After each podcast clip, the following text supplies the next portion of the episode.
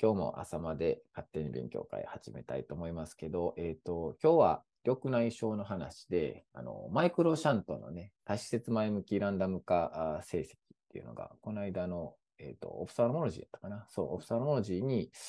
えっ、と、あ、これちょっと間違ってね、このサイテーションのやつがね。えっと、まあ出たので、ちょっと紹介したいかなと思います。で、今、まあ、日本でもね、マイクロシャントのこのチューブのやつっていうのはすごい今、あ注目されてるし、この間、緑内障学会でも結構この演題っていうかね、あったと思うんで、まだ、まあどう使っていくかとかっていうのは、まあそういう意味では今、みんなもいろいろ見てるところかなと思うけど、まあそれのランダマイズドのマルチセンタースタディの2年の成績っていうのが、マイクロシャント VS トラベクレクトミーっていうので、まあ、POAG に対してなんですけど、まあ、あの、報告されたので、まあ、ちょっと紹介したいかなというふうに思います。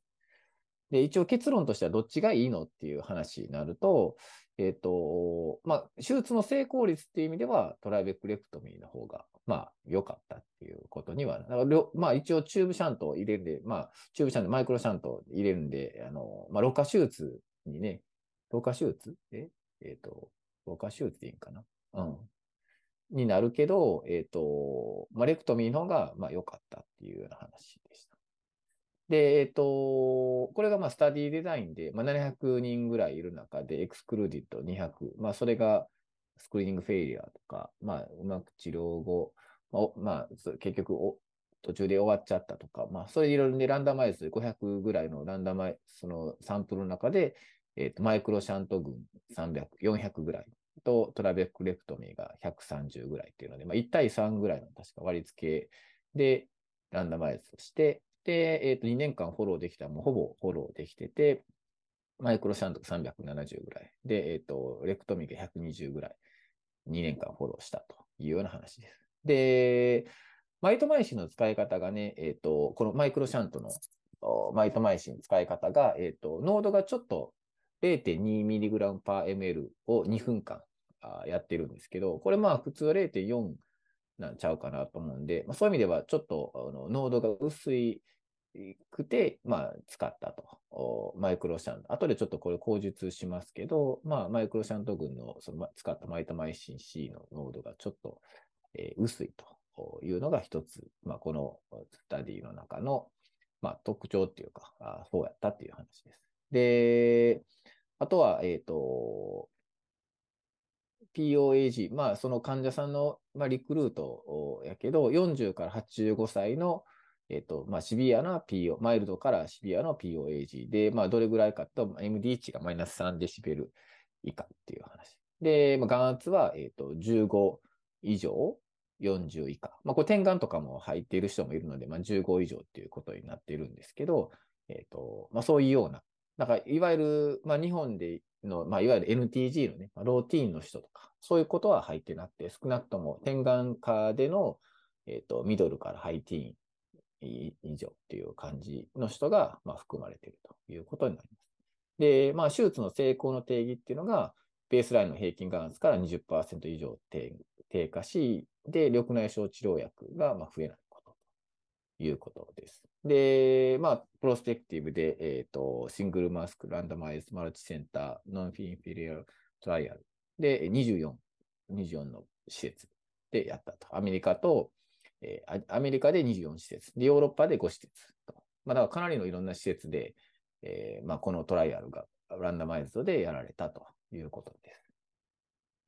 で、えっと、マイクロシャントグループとトラベクレクトミーグループの、まあ、バックグラウンドっていうか、デモグラフィックデータなんですけど、まあ、平均年齢はだいたい66歳ぐらいで、まあ、えっと、いいと。で、そうやね。あとは、この割り付けの中で、まあ、人種のことも当然いろいろ書かれてたんですけど、えっと、マイクロシャント群の方が、ブラック、アフリカン、アメリカンが18%ぐらいに対して、トラベクレクトミー群が8%ということで、まあ、ここにはかなり差があったということが、えっ、と、まあ、リザルトの中でも書かれていました。あとは、レンズのステータス。これは別に差はなくて。で、ベースラインの IOP が、これも18以下なんか18から21ぐらいなのか、21ぐらいなのかっていうのを3つぐらい分けられてて、そこでもまあいろいろ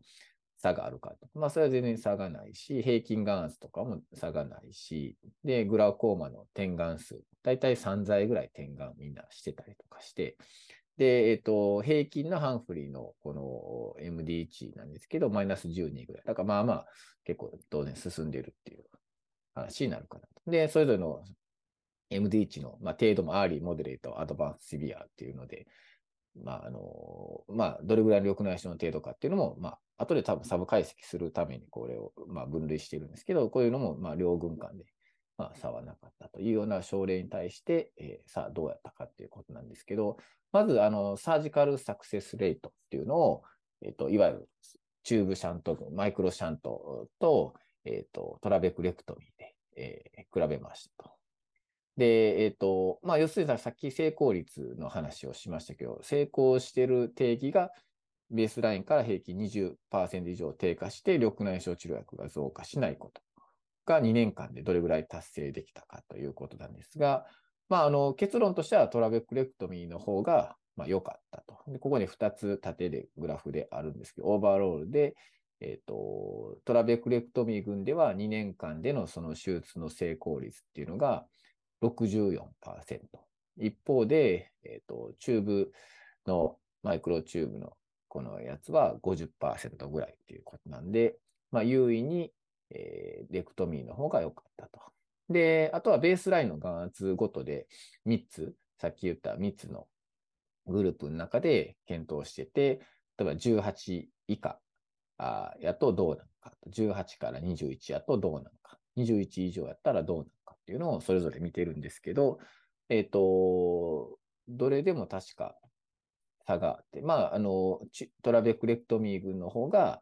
まあ、眼圧が18以下であっても、成功率は高いし、18から21やと、で、当然まあ眼圧が高い方が成功率は高いんですけどね、えっと、まあベースラインよりもだいぶ20%下げ下げようと思うと、まあ17とかやったら、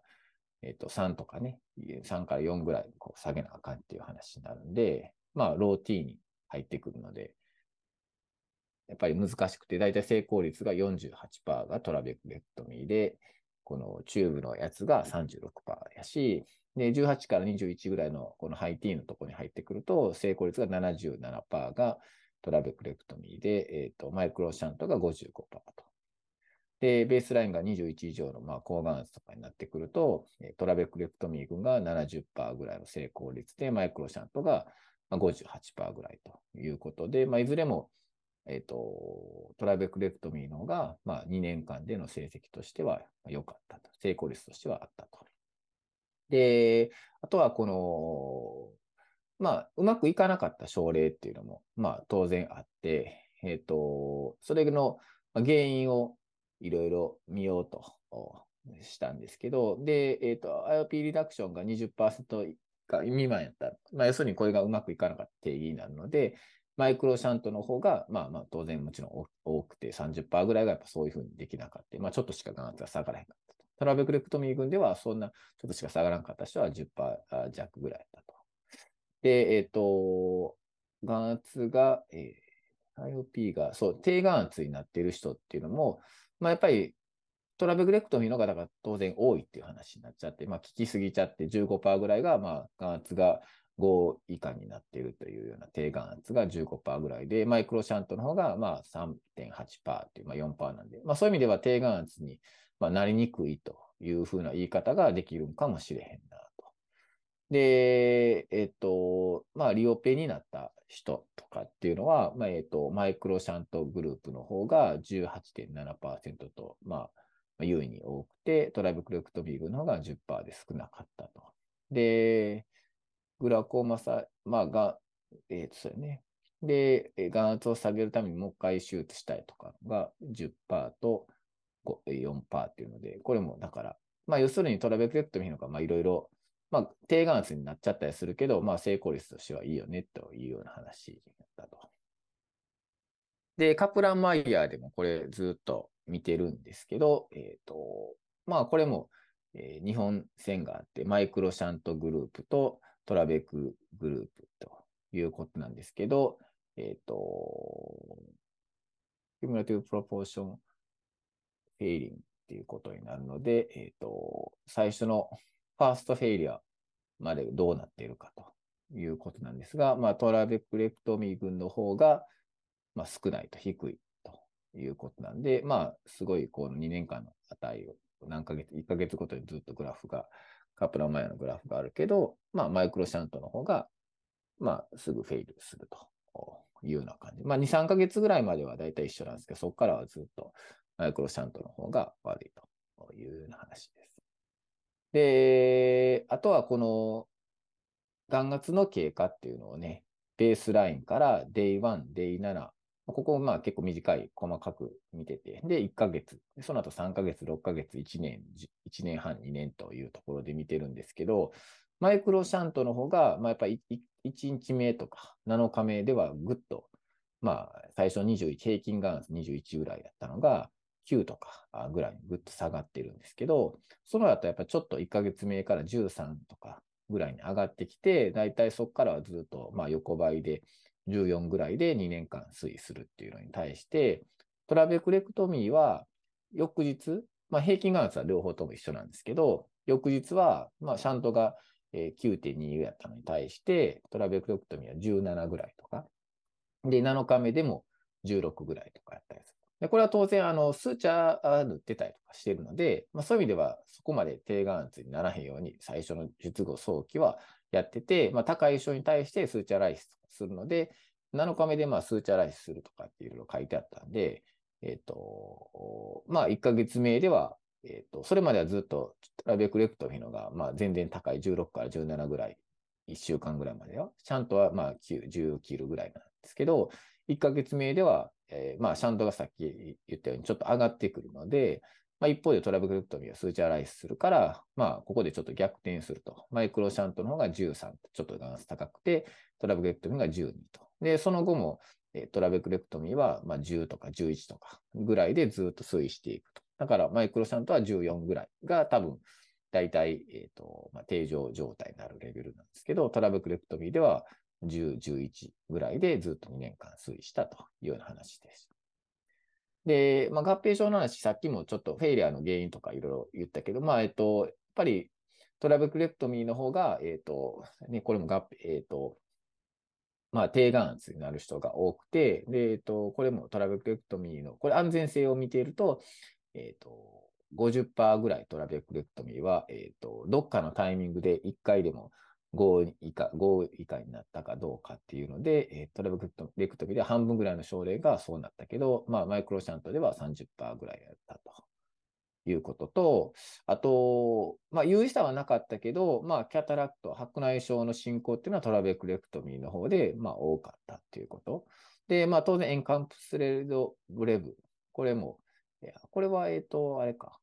マイクロシャントの方が多かったっていうことになるのかな。うん、マイクロシャントで5.8%、トラベクレクトミは2.3%っていう感じです。で、えっ、ー、と、あとはここの結果には書いてへんかったけど、えっ、ー、と、白くとかも、えっ、ー、と、まあ、両軍ともやっぱりちょっと眼圧ぐっと下がったりとかするので、えっ、と、1ヶ月目ではちょっと眼圧は下がったりとかするんですけど、まあ、3ヶ月目には、まあ、みんな白くとしては戻ってたので、そういう意味では、まあ、一応、安全性としては、まあ、それなりに保たれてるに違うかなという感じの結果でした。で、他にも、まあ、ブレブからのリークとか、まあ、角膜腫とか、シャロー当てる、まあ、全貌ができないとか、ディプロピアとか、あと、コロイダル CD があるとか、眼瞼下垂、pain、encapsulated bleb、で、2段階以上の視力低下、で、視野の低下とか、まあ、そんないろいろ、いろんな項目見てるんですけど、まあ、特に、えっ、ー、と、その両群間で差はなかったというような話でした。で、これは、そうやね。まあまあ。あとは、点眼の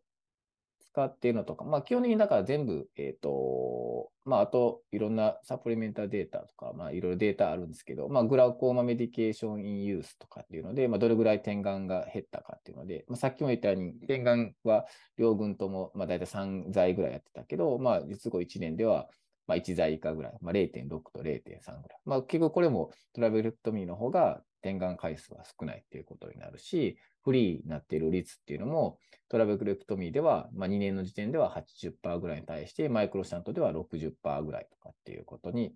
なってたりするので、まあ、眼圧加工と、まあ、それは全部一緒やったかなと。あと、内皮、角膜内細胞とかも、これまあ両方ともね、まあ、緑内障手術とかで内皮ある程度減っていったりとかしていきますけど、えっ、ー、と、まあ、トラベクレクトミーでも減っていって、平均減少率はマイクロシャント群では7.7%ぐらいに対して、トラベクレクトミー群では9.6%で、まあ、有意差はないんですけど、まあ、両軍ともに、えー、術前と比べて2年後ではそれなりの数、まあまあ、でも10%弱ぐらいではあるけど、まあ、優位に減少していたということで、まあ一応、ここに関しては、えっ、ー、と、マイクロシャント群が特別、まあすごく減るとかっていうことは2年の間では、まあ、一応なかったというような結果でした。ね、で、一応、まあまとめると、まあえっ、ー、と、まあ手術成功率はトラブルクトミーの方がまあ、よか優位に良かったということで、まあ、全体としてはマイクロシャントでまあ半分ぐらいが、さっき言った20%ぐらいのガン加工と、えっ、ー、と、まあ、緑内視点が増えてないという意味で、達成できたっていうのが半分ぐらいで、えー、トラブクレクトミーでは64%ぐらいということで、トラブクレクトミーの方が良かったと。で、日中の平均眼圧は、まあ、えーと、マイクロシャントでは21ぐらいから、まあ、13、14ぐらいになったけど、トラブレクトミーではもうちょっと低くて、まあ、10.7、まあ、10から11ぐらいになったということで、最終眼数としてはやっぱり、まあ、マイクロシャントの方が、まあ、ちょっとマイルドなのかもしれないなと。で、まあ、両方とも点眼、まあ、回数とか点眼終了っていうのは、かなり3回から、まあ、1回、1台以下ぐらい、こう、低下しているけど、トラブレクトミの方が、まあ、優位に、えっ、ー、と、減少したっていうことやし、まあ、その分でも効果がある分、やっぱり低眼数っていうのは、トラブルクトミーのが多かったと。まあ、そういう意味では安全性としてはマイクロシャントはあるのかなというふうな見方も言えるかもしれない。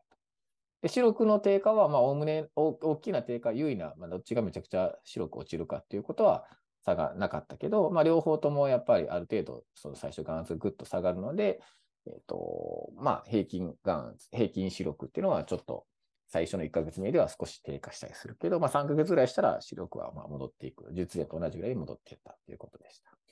で、マイクロシャントでは、まあ、インプラント再置換とか、バッキョとかが、まあ、6.8%ぐらいだったということで、まあ、特別すごく大きく、なんか白くなんか影響を及ぼすような、まあ、合併症っていうのは、まあ、特に、まあ、なかったと。まあ、ないことはないけど、まあ、稀であったっていうことで、まあ、安全性としてはちゃんとあるんじゃないかなというような結果やったかなというふうに思います。で、でマイクロシャントがじゃあ悪いかって言ったときに、まあ、これディスカッションっていうか、リミテーションで書かれてたんですけど、まあ、マイトマイシン C が、まあ、0.9 2mg/ml っていうので、まあ、ちょっと薄くて、で、えっと、それを0.4にしたりとかすると、まあ、実はもうちょっと、あの、効果があるし、眼圧も下がるっていう報告が、まあ、いろいろされてるみたいで、まあ、たまたま今回のいろいろ、まあ、手術のデザイン、手術のデザインとか、この、まあ、スタディのデザインの中で、まあ、0.2になったみたいなので、まあそういう問題でこういう成果やった、結果やったけど、そこはいろいろ、まあ、症例に合わせて、そこを変えていったりとかすると、まあ、マイクロシャント群でも、まあ、十分こうトラベクレクトミーに匹敵するような感じで、えー、眼圧を下げることっていうのはできるんじゃないかなというふうなあ考察っていうのが書かれていたので、まあ、これで一概にまあ、ランダマイズですごくね、きっちりとした、まあ、クリニカルスタディかなというふうには思うんですけど、まあ、そういう観点でまた見ていくと、実はもうちょっといろいろ工夫すると、えー、まあ、調整いろいろできるに違うかなというふうに思います。はい、以上です。あありがとうございます。あの、これって、あの、今だとプリザーフローとイコールって感じ。そうやね。そうそう。ことですよね。うんうん、これ名前変わっただけで物は変わってないっていう、まあ、多分そうなんちゃうかなと思うんやけどね。同じものちゃうかなというふうな理解なんやけどね。うんうんうん、それが違うとちょっと全然違う話になっちゃうけど、多分一緒なはず。逆にこの今回だと、まあやっぱりレクトミーは結構いいよねっていう結果だって思うんですけど、うんうんうん、その、やっぱり手術の簡便性とか、あの、うん、まあ、なんて言うんだろう、あの、マニュアル操作が少ないっていうところに、うん、やっぱりこういった、あの、ミグス系のデバイスを使った手術が増えてるんだろうというふうには思うんですが、うん、やっぱり結果だけで見ると、まだまだレクトミーのした方がいいよねっていう感じに。いいかなっていう。でも、まあ、やっぱりそこ、さっきも言ったように、こうマイトマイシンのあれがっていうのがあるんかなっていう感じなんで、うん、うん、まあ、ほんまにめちゃくちゃ低くやろうと思うと、やっぱトラブルレクトミーじゃないと無理なんかもしれへんけどね。だから、結局この眼圧の推移とかを見たときに、まあ、レクトミーやとやっぱ10、11ぐらいになるけど、まあ、マイクロシャントやと、最初がぐっと下がって、そこから上がっていくっていう感じなんで、これがもし、えっ、ー、と、マイドマイシンを使うと、例えば、もっと下がるんかな？でもどうなるね？短期的にはどうなんかわからへんけど、まあ、例えば、マイクロシャントの一つのデメリットは、スーチャーライスとかができない。もうやる必要もないんやけど、うん、ここで眼圧、あの、デイ1、デイ7で結構9とか、平均眼圧が9とかって下がってるから、これ、まあ一応 SD 値も見てるけど、まあそんなに大きくは下がってへんけど、まあ、めっちゃ下がってしまう可能性もあるかもしれへんな。うん、で、そこから絶対戻るんで、まあ結局このデータでも9.4から13とか14ぐらい戻っていったりとかしてるから、まあこのと最後こうね、低くしようと思うと、ここが多分下がる可能性も当然あるかなというふうに考えると、結構最初の初期の低眼圧っていうのは、もうこれかなり厳しくいろいろやると、実はマイクロシャントは、まあ、低眼圧起こりやすいかもしれへんうん、一方でトラウクレクトミーはこうスーチャーがあるので、まあ、調整できる可能性あるんじゃないかなと思うから、そういう意味では、まあ、最終的に眼圧は下がっていくんで、えっ、ー、と、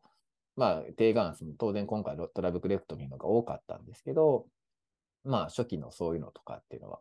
案外抑えれたりとかするのかもしれへんなというふうに、この眼圧経過を見てて思ったかなと。うん、でもまあ結果としてなんかこれだけ見たらトラブルレクトミンがいいんやっていう。まあだから逆にその使い方としては、まあそういうもんやという中で適用とか症例とか、まあそのほんまにローティーンで、だから NTG とかってなると、うん、ちょっともしかして難しいかなっていう部分もあるかもしれない。うん。うん、これ例えばその、まあ結構ビギナーと、あの、まあものすごい習熟したドクターとかで、ねやっぱりデバイス、まああの僕とかもあの、レクトミーとかはしないですけど、あの、アイステントは結構するんで、で、でもじゃあ、あの、ロトミーするかって言ったら、やったことはありますけど、そんなにしたいとは思わないっていうか、で、でもアイステントって別にで、そんな難しくないっていうか、すぐできると思うので、なので、まあ、レクトミーはちょっと、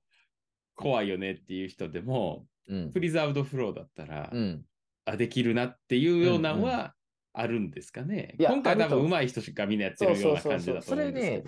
これに書いてあったんだから、ちょっとわ、ちょっと忘れてしまったけど、なんかそれはどっかで書いたりか見たりか、なんか聞いたことあったと思うねんね。だから、そういうのはやっぱりいいんちゃうかなと。そういう意味では、こう、再現性は高い可能性が、どんな術者がやっても同じような結果になるっていうか、まあ、その触るとこがないからね。だから、あの、ね、角膜、まあ、白内障手術とかでも、ね、まあ、胸角膜で、まあ、すごく6ミリとか開けてたら、そらいろいろ、まあ、乱心したってそうやし、いろんな層とかもね、違うかもしれんけど、角膜切開でブスって刺すだけやったら、どんだけ上手い術者でも、どんだけ、それはビギナーでも、多分そんな変わらない、変わりようがあんまないっていうのと同じような感じで、これも指すだけやからね。だから、そういう意味では、先生が言うように、こう、うん、今後はこういう方が、まあ、広く広まるんかもしれんね。なんかそんな感じがありますね。のスタンダライゼーションっていうかね。そういう意味では、まあ、方向性としては、そこがやっぱり強みになるかもしれない。だから逆に、ね、そうですね。うん、うんていう。いや、でも、まあまあ、ある程度予想はつきますけど、まあ結構差がちゃんとつくんだっていうところは結構びっくりですね。そうねうん、そういう感じなんで、まあ綺麗に差がやっぱあるんやなっていう感じ。まあ日本でもかなりね、あの、広まってきてるかなと思うので、うん、今後ちょっともっと長期の結果が楽しみではありますよね。そうやね。あとは日本では、これ NTG にやってんのかな？府立大結構みんないろいろ入れてて、はい、みんな緑内障の先生とかいろいろ言ってて、はい、多分 NTG とかにも結構いろいろ入れてるんちゃうかったかなと思うんで、うん、まあ、あんまり間違ったこと言ったらちょっとあれなんで、うん、あれやけど、まあ、そのどうね、日本はやっぱ NTG とか多いから、POAG やったらね、こういうので全然問題ないに違うかなと思うし、うん、それで助かる人ってたくさんいっぱいいるけど、NTG でもともとね、まあ15とか14、13ぐらいの人やったら、まあ入れてそんなに変わらへんって話になってきたら、まあ日本においては、じゃあ、そのトラベルクレプトミーの代替になるかって言ったときに、どこまでできるんかなっていう感じがあるかなっていうふうに思うんで、まあそういう意味でもまた日本でのね、緑内障の先生のいろんな今後の、まあ、発表とかっていうのを聞いていくといいんかもしれへんなと思いました。はい、ありがとうございます。はい。